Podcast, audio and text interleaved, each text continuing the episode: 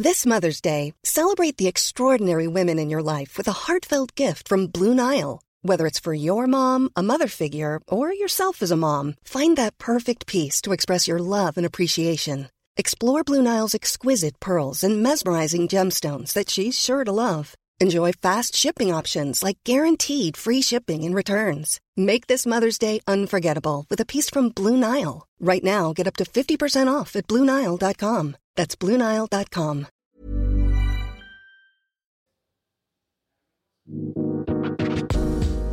Hello, hello, ya regresé, ¿cómo estás? Espero que estés súper bien. Estamos en lunes, feliz lunes, inicio de semana. Yo soy Dania Santa Cruz, esto es éxito de adentro hacia afuera y este es el primer eh, mini episodio de la semana. Tenemos una serie, estamos ahorita en la serie que se llama El síndrome del impostor. ¡Tararán!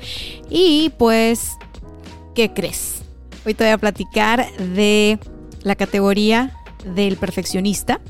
Si escuchaste la cápsula del síndrome del impostor anterior, te comenté que había cinco tipos de impostores.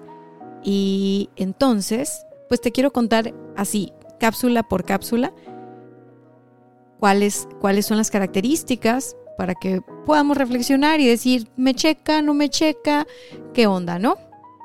Así que bueno, si es la primera vez que escuchas esto y no escuchaste el episodio anterior, pues aquí te van unos datos.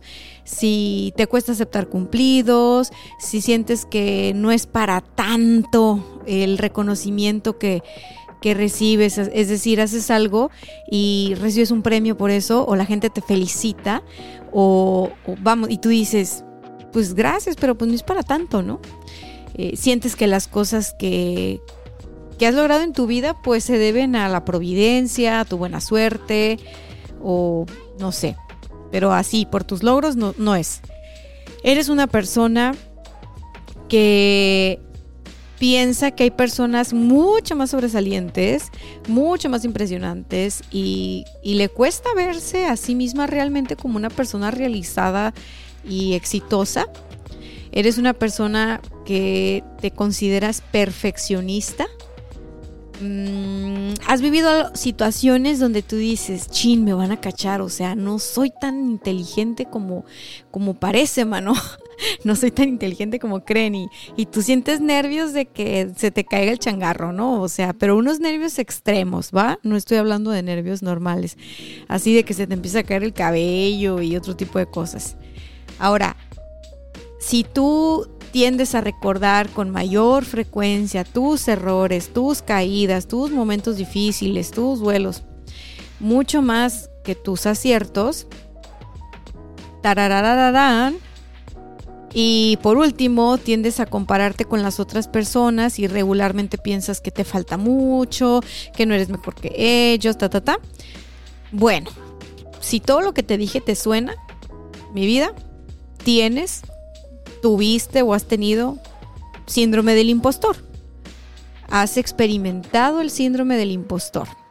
Y si lo has tenido y ya has hecho tu trabajo de conciencia, has, has, tenido incluso coaching, has hecho a lo mejor alguna terapia psicológica, es probable que tú ya no estés eh, dominado por el síndrome del impostor. Vamos a decir que es un, es un, eres un impostor funcional.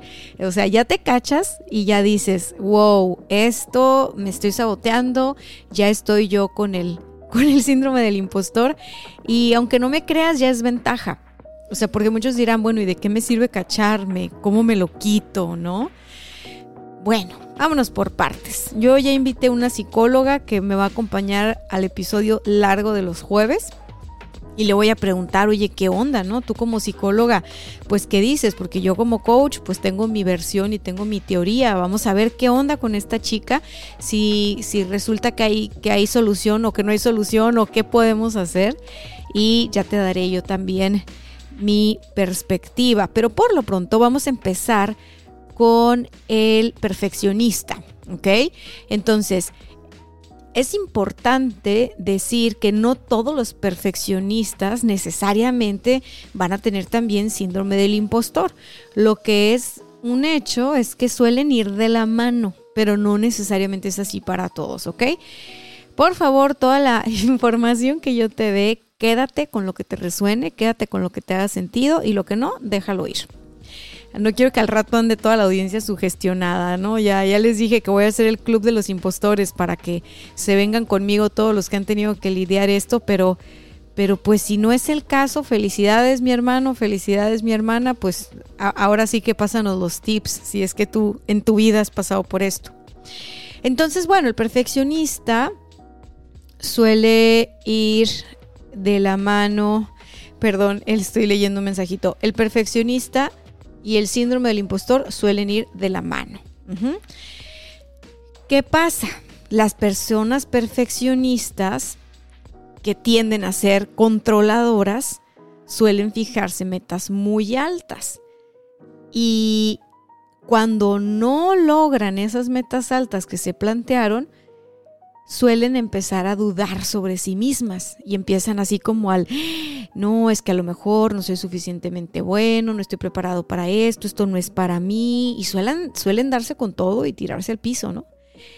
Esto no lo hacen de manera consciente, así que no quiero que entre el juicio, ¿no? De que, ay, qué tonto, qué tonta, o esto está bien, o esto está mal, o sea, no, es un mecanismo que se nos activa, ni cuenta nos damos cuando el mentado síndrome del impostor ya nos pegó una revolcada, así de simple.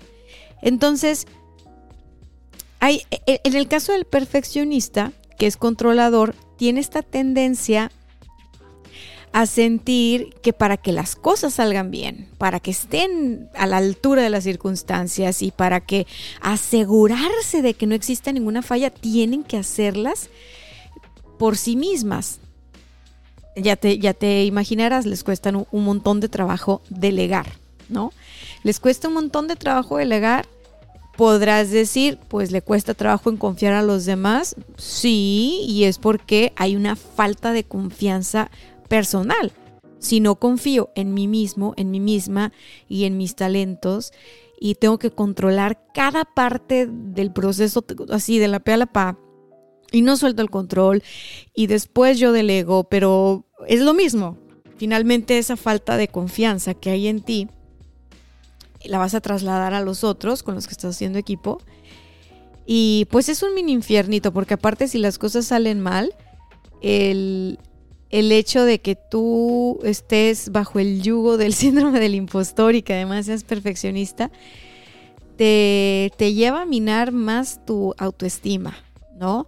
O sea, empiezas a, decir es que es por esto, por aquello, o sea, siempre es tu culpa y, siempre lo pudiste hacer mejor y, y es que que mediocre y así. Hay gente que se habla muy feo, hay gente que se habla muy duro, hay gente que no tiene ese diálogo interno, pero simplemente su sensación es como, como que de una persona, mm, ¿cómo te diré? Como que superada por la realidad, superada por las cosas, débil, este, temerosa, esa sensación de que, de que van a descubrir que eres una farsa y que no eres lo, suficientemente bueno y entonces se te va a notar el error y los errores, entonces no vale tanto tu trabajo y cómo lo vas a cobrar si no diste los resultados que tú mismo te habías puesto, ¿no? Que a veces son resultados que están eh, fuera de lo lograble, de lo conseguible, porque el perfeccionista impostor suele elevar los estándares demasiado, demasiado. Entonces las personas que no tienen un diálogo interno ah, tan duro, ¿no? Porque a lo mejor dicen, es que yo así me hablo, pero a mí no se me hace duro. O sea, a mí, ¿sabes? O sea, no, no tengo problema con hablarme así. Mm, es decir, me llevo muy cool con mi diálogo interno ojete y violento, Ok, bueno, entonces vamos a revisar síntomas. Eh, puede ser que se les empiece a caer el, cabello, que les empiece se les descarapele la piel, que les urticarias, ya sabes, que luego todos los doctores dicen es que trabajas mucho, es estrés. Y entonces ya uno cae en el círculo de la victimización, ¿no? De, no, bueno, sí, claro, es que estoy estresado porque el trabajo, porque los proyectos, ¿no? Y entonces empezamos a, a buscar como culpable eh, y, como ya nosotros enfermamos el cuerpo, entonces ya estamos en, eh, insisto, no literal y no nivel consciente, ¿va? Pero ya estamos como en esta parte de la víctima. O sea, no, o sea, ya sí me enfermé, ya no me trato mal, Entonces la culpa es del trabajo, la culpa es de mi jefe, la culpa es del cliente, la culpa es del proyecto. ¿Y, qué sucede en ese sentido? Que, que finalmente estás proyectando en, en los demás, en los otros, eso que haces contigo. ¿Sabes? O sea, hay personas que me que a veces pues mira, desafíos y retos tenemos todos. Pero me dicen, "Es que sabes que si ese no fuera mi jefe?" Y yo digo, "Por algo es tu jefe. Para algo es tu jefe. No es casualidad." ¿No? Ni que tú estés ahí, ni que tu jefe esté ahí, ni nada. No, no es como, es que si tu jefe cambiara, entonces todo fuera maravilloso. Si tu pareja cambiara, todo fuera maravilloso. Si tú, a veces queremos que el, mundo afuera sea eh, perfecto y, entonces así las cosas van a salir bien. Y, y, esa, es una, esa es una forma de proyectarlo. La otra es que se lo llevan todo a sí mismos y entonces todo afuera está bien y todos son mejores que tú y todos se la rifan menos tú. Porque tú tienes esta historia de vida o estas debilidades o estas fortalezas, lo que sea. O sea, van a buscarle una, una, una explicación para justificar como esa forma de actuar. Y, y entonces, tres preguntas que te pueden ayudar, así hablando de proyectos y de, y de trabajo para descubrir si tú eres el tipo impostor perfeccionista. Número uno. Ahí está muy bajito mi ping. A ver, lo vamos a subir. Vamos a quitar esta musiquita tan padre y vamos a poner el ping. Punto número uno. Eso. ¿Te encanta el micromanagement? Ah, ¿verdad? Micromanagement, delegaste algo, estás trabajando en equipo, ya soltaste tu parte, ya le toca a otra, a, otra persona o ya, ya no está en tus manos, ¿no? Y parece que te sudan las manos y te pican las manos porque no sabes cómo va a quedar o no sabes a qué resultado van a llegar y quieres que esté bien y esté perfecto y vas y te paras a la computadora de tu compañero, de tu compañera, estás ahí en el teléfono por videoconferencia, así como, como al acecho para asegurarte de que todos los detalles queden perfectos. Bueno, ese es un, ese es un, ese es un síntoma. Ahora, número dos. Supongamos que ya delegas. Ya por fin delegas, ya tú trabajaste, dijiste yo confío, qué chingón, no sé qué, súper cool. Pero te frustran los resultados. O sea, nunca te gustan los resultados que se generan de manera colectiva siempre estás viendo cómo pueden ser mejor, siempre estás viendo cómo pueden eh, o cómo pudieron ser mejor. Y aquí quisiera hacer una distinción, porque una cosa es que estemos conscientes de que todo en la vida es mejorable y que lo que ahorita es, mañana, en dos días, en un mes, en un año, ya no es y hay que cambiarlo. Y otra cosa es que sea tan grande tu miedo a fracasar, a que no, a no estar a la altura, a no ser suficientemente bueno, buena, que a pesar de que es un trabajo en equipo y un trabajo grupal y, y muchas personas intervienen, tú sientes que va a ser tu fracaso. O sea, ya lo delegué y no, es que, ¿sabes qué? Vamos a cambiarle esto o vamos a hacerle esto otro o algo porque los resultados no, no suelen gustarte, no te sientes tranquila, no te sientes tranquilo con eso. Ahora vamos a pasar al tercer punto. Muy bien. Tienes esta constante sensación de que si no está completamente perfecto, no está terminado y sientes así como que te falta algo, como que no vas a dormir, no puedes dormir, si, si no está así completamente eh, dominado eh, la actividad, el tema, pues aplique para cualquier área de tu vida, ¿eh? no más para el trabajo.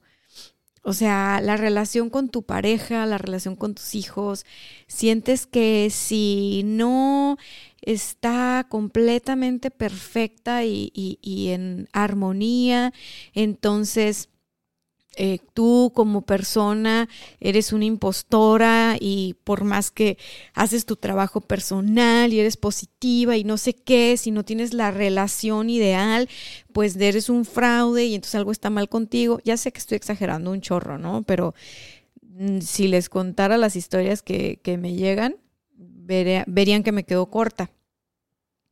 Estos tres ejes que te acabo de platicar, el micromanagement, que fue el primero, eh, la frustración por los resultados, que fue el segundo, y el sentir que si no está completamente perfecto, no está terminado, no va a ser bueno, no va a ser suficiente, no va a ser competitivo, la competencia te va a ganar, etc., etc., etc., te tengo noticias. Eres un perfeccionista impostor o un impostor perfeccionista. Ojo, Ojo, mis perfeccionistas. No es vida, no es vida esa. Se los dice una perfeccionista retirada, se los dice una perfeccionista eh, rehabilitada. Cuando uno vive desde el perfeccionismo, el éxito no se siente, no se disfruta, no se saborea. Uno no tiene llenadera, pues, prácticamente. Es como un barril sin fondo, prácticamente, porque siempre estamos pensando que lo pudimos haber hecho mejor. Y número uno, el hubiera no existe. Número dos, lo perfecto no existe. Justamente aceptar y abrazar el hecho de que somos una obra de arte en proceso nosotros y los proyectos en los que trabajamos también están siempre en evolución. El hecho de aceptar eso va a ayudar a empezarnos a rehabilitar del perfeccionismo confiar más en nosotros, trabajar en nuestra seguridad personal, nos va a permitir también generar conexiones de valor con los otros y poder hacer equipo y delegar y confiar en los talentos de los demás.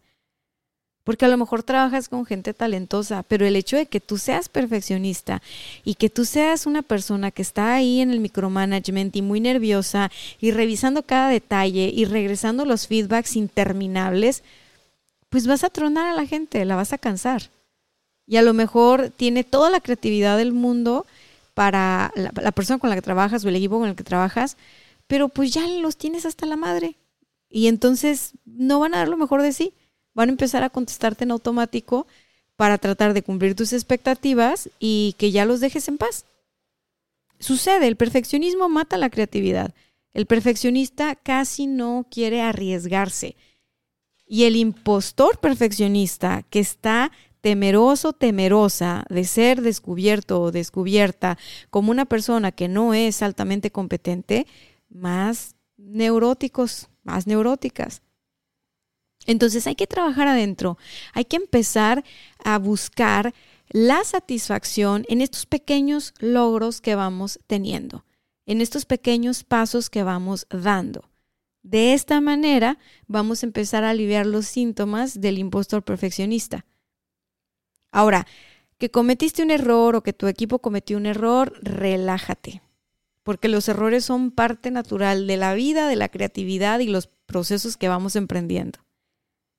Ahora, aceptando que nada va a ser 100% perfecto y que prácticamente si tú sigues por la vida planeando y planeando y planeando y planeando y planeando antes de actuar, por miedo a cometer errores, por miedo a que pudo ser mejor, pues se te va a ir la vida.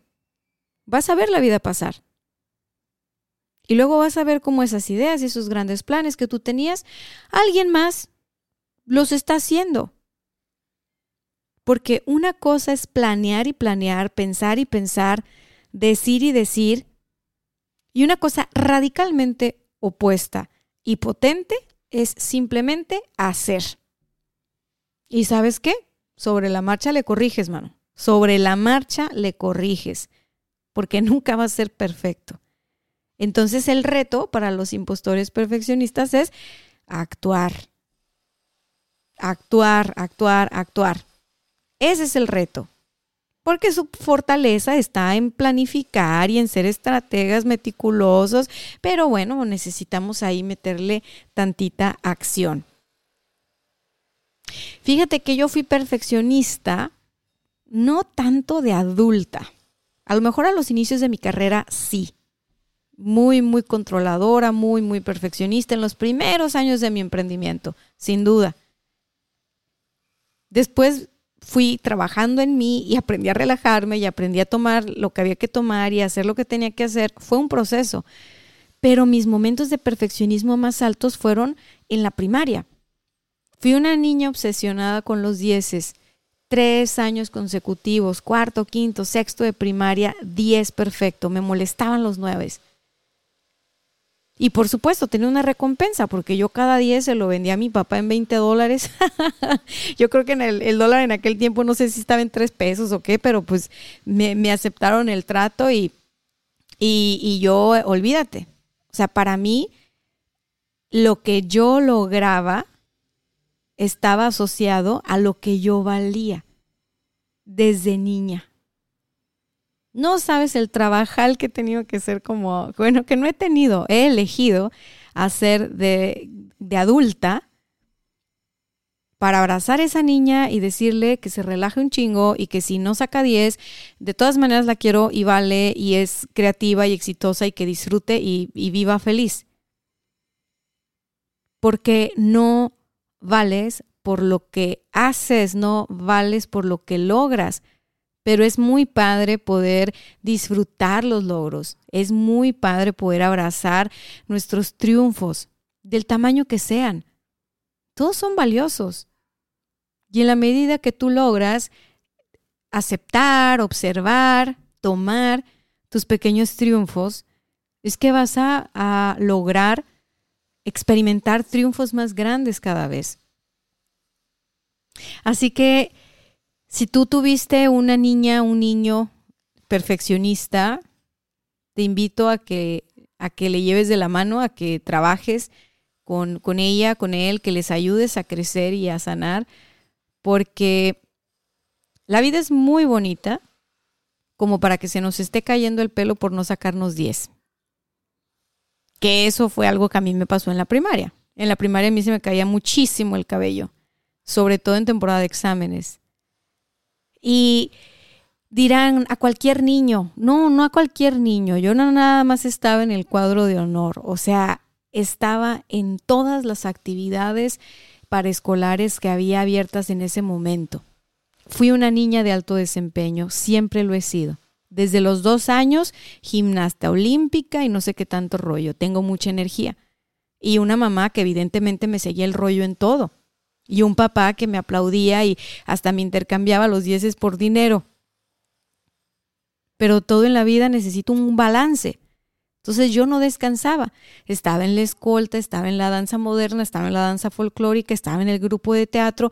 Estaba muchas cosas porque a mí me encanta aprender y me encanta el escenario y me encanta tener reconocimiento. Pero al mismo tiempo, conforme fui creciendo, yo fui, yo misma fui apagando esa parte. ¿Por qué? Porque el impostor fue ganando espacio en mi vida. El no soy suficiente, el no estoy tan lista, no estoy tan preparada. Yo era una niña que estudiaba de verdad para sus exámenes y no entendía por qué los demás no estudiaban. Aunque supiera que venía en el, en el examen, yo estudiaba. Eso, eso fue en la primaria, ¿no? Luego ya crecí y me fui relajando. Pero el punto es que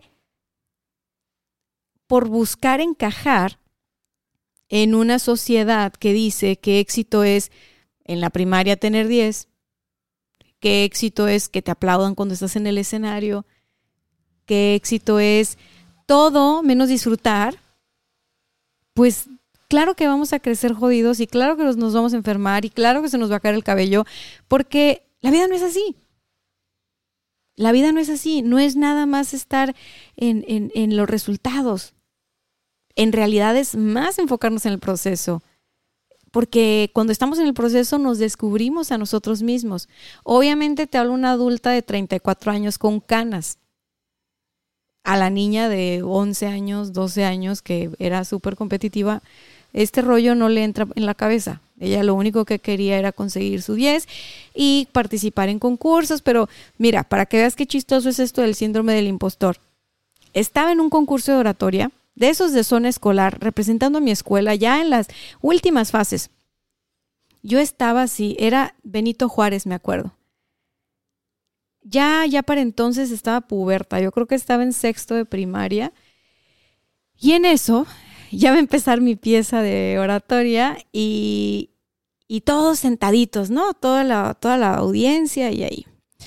Y en eso se abre una puerta, entran mis papás ya sabes, la señora guapísima, eh, perifollada y el señor con el tripié y la cámara de video así gigante. Se ponen en medio, colocan su tripié, sacan la cámara, montan todo el rollo. Se me olvidó la poesía, se me olvidó la oratoria. Lo único que pude decir fue a Juárez. y me congelé, me congelé en ese momento, me sudaron las manos, me temblaron las rodillas, este, la, la directora de la escuela nada más se me quedaba viendo y yo me le quedaba viendo a ella como diciéndole, pues no sé, no sé qué sigue, no sé qué sigue. Me asusté mucho. Imagínate que ensayes tú tanto una cosa de estas y que te dediques a esto y que se te olvide. Pero ¿qué fue lo que se activó? Al tratarse de mis papás, y que son las personas que más me conocen, y yo ya con las inseguridades de una puberta, era así como que entre, entre el miedo al, a la carrilla, al bullying, whatever, no sé, y, y, que de fondo tú sabes que la gente que, que, tú más quieres, tu familia, tus amigos, la gente que te conoce y, y que conoce todo de ti, digamos que tu impostor se siente descubierto, se siente descubierta es así como que, chin, a estos no los puedo engañar, ¿no? A estos no les puedo decir que yo soy la campeona de oratoria, porque pues yo nada más soy su hija, o sea, no, no, no, no, no. Claro que en aquel momento no se usaba tanto, bueno, a mí no me tocó que mis compañeritos fueran a terapia de absolutamente nada, y por supuesto que yo tampoco. Nos reímos mucho del acontecimiento después, carrillón familiar, por supuesto, claro que sí, porque se me había olvidado esta, esta onda. Y yo como que aguantaba la carrilla en muchos aspectos, ¿no? deja tu laboratoria. Y como que era fuerte y parecía que sí, yo bien cool en todos lados. Pero se me caía mucho el cabello, no podía dormir, era muy mala para comer. Cuando fui creciendo, pues claro que tuve gastritis y, y todo lo que sea itis e inflamatorio, ya que estuve, no sé, en la prepa, en la universidad. En la secundaria, la verdad, fue lo máximo, pero bueno, esto, esto también ahí me, me acompañó. Lo que te quiero decir es que te eches un clavado en tu historia. Acuérdate de etapas de vida, a lo mejor es ahorita, a lo mejor es antes, y empieza a cacharte si acaso tú has tenido este rollo del síndrome del impostor el día de mañana o si no, el día de hoy más tarde, voy a sacar el segundo perfil y así consecutivamente hasta que escuches los cinco perfiles para que veas si acaso alguna categoría te resuena. Y si tienes preguntas de cómo tratar esto, acuérdate, va a haber una psicóloga con la que voy a grabar el, episodio largo, el que sale los jueves. Así que tienes eh, lunes y martes para mandarme tus preguntas. Puedes mandarme una nota de voz por, por Instagram y yo aquí la voy a sacar en el programa. Puedes dar tu nombre o no, no importa pero me encantaría escucharte y me encantaría que salieras en el programa y que cada vez más personas que sufren en silencio el síndrome del impostor se unan a este club. Porque la buena onda o lo que descubrí con el tiempo es que tiene cosas muy bonitas. Una vez que lo trabajas, tiene sus ventajas. Así que ya te la sabes. Esto es éxito de dentro hacia afuera. Yo soy la coach Dani Stacks, coach Dani Stacks en todas mis redes sociales. Es un placer grabar estas cápsulas para ti. Te mando un abrazo y regreso pronto. Bye bye.